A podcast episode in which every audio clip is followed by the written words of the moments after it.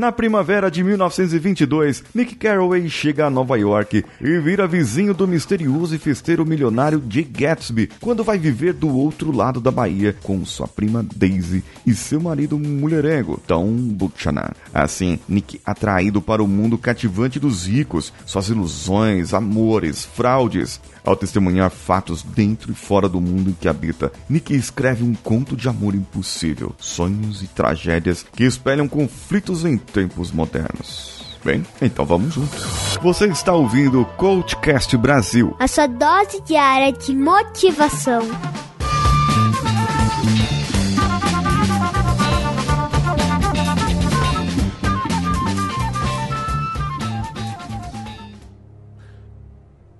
Se eu pudesse apenas recomeçar, acharia aquilo de novo. Uma visão de si mesmo que ele associava ao amor pela Daisy.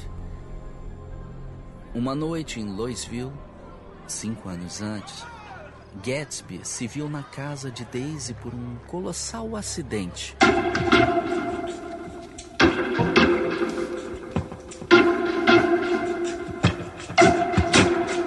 One, two, three, two, two, three. Hoje eu volto com o quadro que tinha adormecido, o Coach Indica. E eu volto hoje com o filme O Grand Gatsby, com o nosso querido Leonardo DiCaprio. E com o primeiro Homem-Aranha. Isso mesmo, primeiro Homem-Aranha. O primeiro Homem-Aranha é o que faz o Nick Carraway. Ele é ali um escritor que se, foi se aventurar na, na Bolsa de Valores. E ele queria, ah, esse negócio da bolsa dá dinheiro, então eu vou, é nisso aí que eu vou e tal. E ele começou a ouvir falar do Jay Gatsby e só ouço falar aquela pessoa e ninguém conhecia. E de repente ele falava, eu moro ali. E o pessoal falava para ele, ah, você é vizinho do Jay, do Gatsby, do, do Sr. Gatsby. Puxa vida, como que você está ali? Como que você eh, se relaciona com ele? Mas ele não conhecia. E até determinado momento ele vai contando a sua história.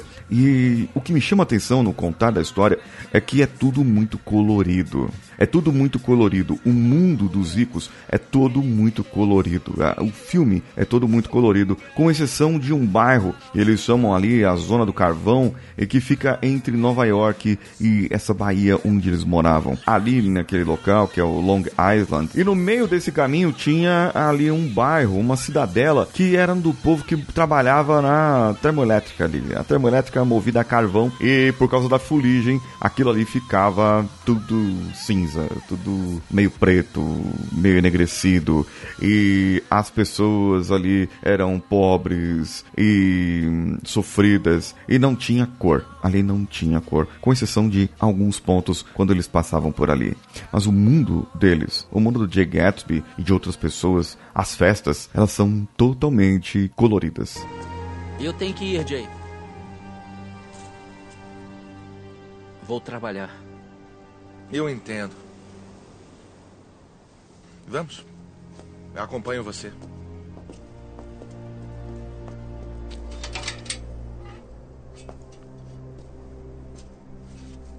Bom, eu ligo depois. Por favor, meu velho. Pode ligar. Eu suponho que a Daisy vai ligar também. E eu. Suponho que sim. É. Bom, até logo.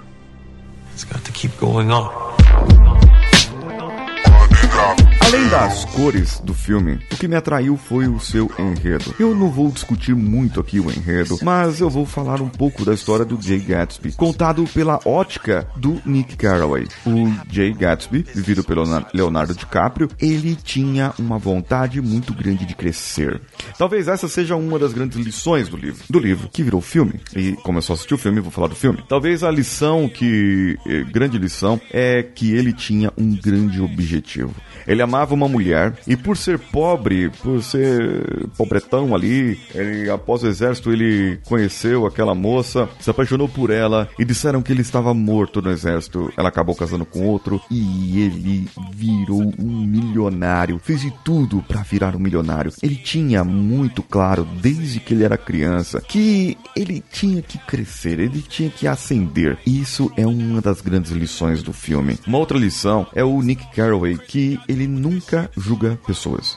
Ele procurava não fazer julgamentos das pessoas. E ele escreve esse livro, esse conto, de amor impossível de dentro de um sanatório. Uma coisa é importante. As festas que o Gatsby dava, ele dava festas para que aquela moça que ele gostava fosse, comparecesse, sem que ele soubesse. Ou sem que ela soubesse, na verdade. Ele abria as portas da sua mansão para receber os amigos influentes, poderosos. Fazia questão de ser muito generoso, muito gentil com todos. Mas o, o, reconhecimento daquelas pessoas não era o objetivo. Ele não gostava de ser notado, ele era humilde, muito educado. Isso fazia parte da sua personalidade. Ele tinha o que na PNL nós chamamos de rapport, conexão. Uma conexão muito grande com as pessoas. Ele sabia ter a empatia com as pessoas. Ele sabia falar o que as pessoas precisavam ouvir. Sabe que muitas vezes nós mesmos, nós deixamos ah, de ter algum sucesso, de, de termos alguma conexão com outras pessoas, porque nós acabamos querendo que a nossa opinião valha, não temos empatia com o outro, não saímos atrás do que as outras pessoas querem dizer e nós não dizemos o que as pessoas querem ouvir. Com Gatsby era o contrário.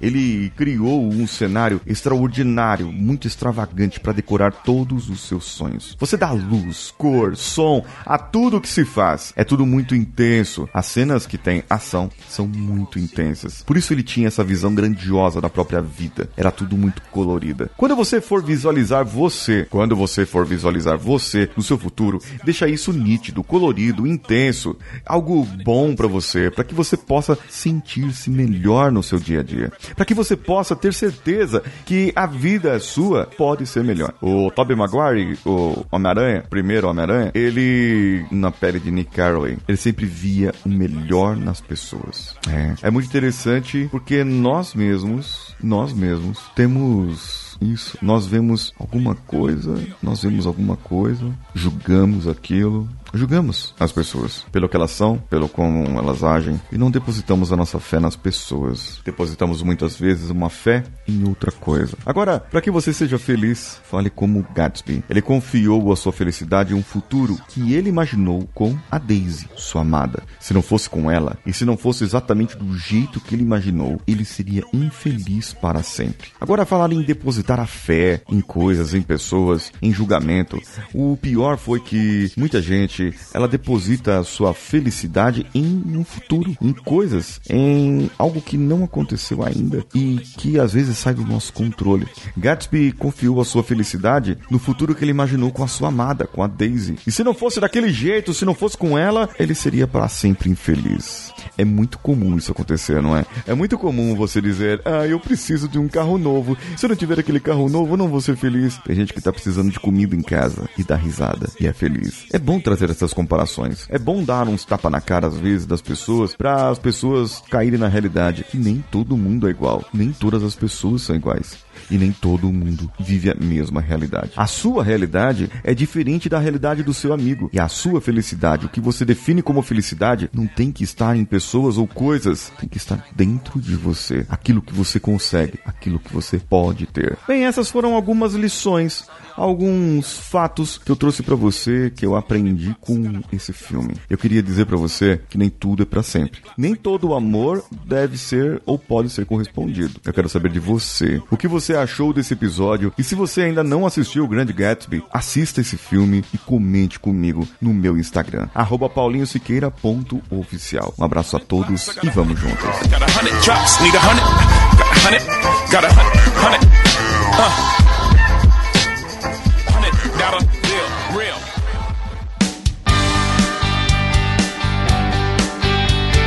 Que bom que você chegou até aqui. No final desse episódio, eu tenho certeza que você vai gostar de todos os nossos conteúdos. Procure em coachcast.com.br e tenha acesso a diversos episódios e tenho certeza que muitos deles vão te agradar e vão te ajudar a crescer como ser humano. Se você quiser consumir outros conteúdos do Paulinho Siqueira, vá no YouTube, youtube.com/barra Paulinho Siqueira e o canal Engenharia da Mente ou no instagram.com/barra Paulinho Siqueira.oficial. O Coachcast Brasil você pode ouvir em qualquer plataforma incluindo Spotify, iTunes, Castbox e qualquer agregador para podcasts. Eu estou esperando você no próximo episódio. Até lá!